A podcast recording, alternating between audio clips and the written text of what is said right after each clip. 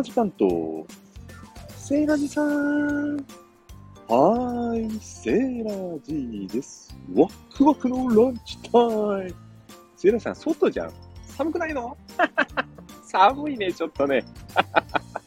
えーとですね、今日は有楽町に来ております。そして、駅そば。最近減っちゃいましたね。忙しい時ビジネスのクイックランチに便利だった駅そば最近ないんですよね。その駅そばの代わりになるお店、見つけましたよ。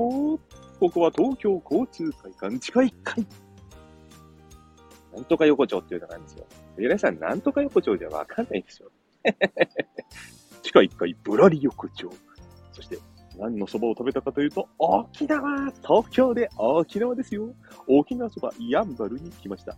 立ち食いそば感覚で食券を買って待っていると、待つこと数分、寝るんです。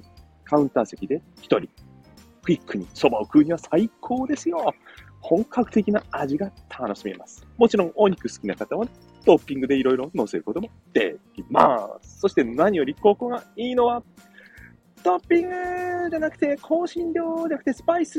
なんだそれ 生姜乗せたりしますよね。生姜ももちろん自分で乗せられるんですけども、辛いの好きな人は、特製の七味とか、この沖縄そば用に作られた七味とか、あと、定番のお決まり、泡盛の唐辛子の青盛り付け、高齢物もありますけども、一番のね、ここのお店のね、いいところはね、島胡椒がんですよ。ピパーチってご存知ですか？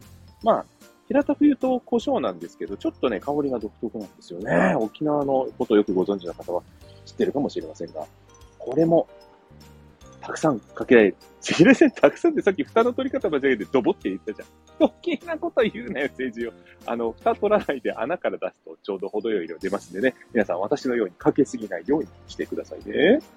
はい。ということで、今回はビジネスランチ、駅そばのお話をさせていただきました。昔、有楽町の地下にはね、地下じゃない、ガード下には焼きそば屋さんがあってね、立ち食いそば、日本そばの他に焼きそばっていうのも結構ね、好きだったんですよ。早いしね、美味しいし。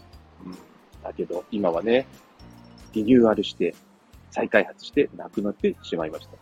皆さん何別の話してんの？すいません。横道にそれました。本日紹介させていただいたのは、沖縄そばやんばです。有楽町駅前東京交通会館の地下1階にございました。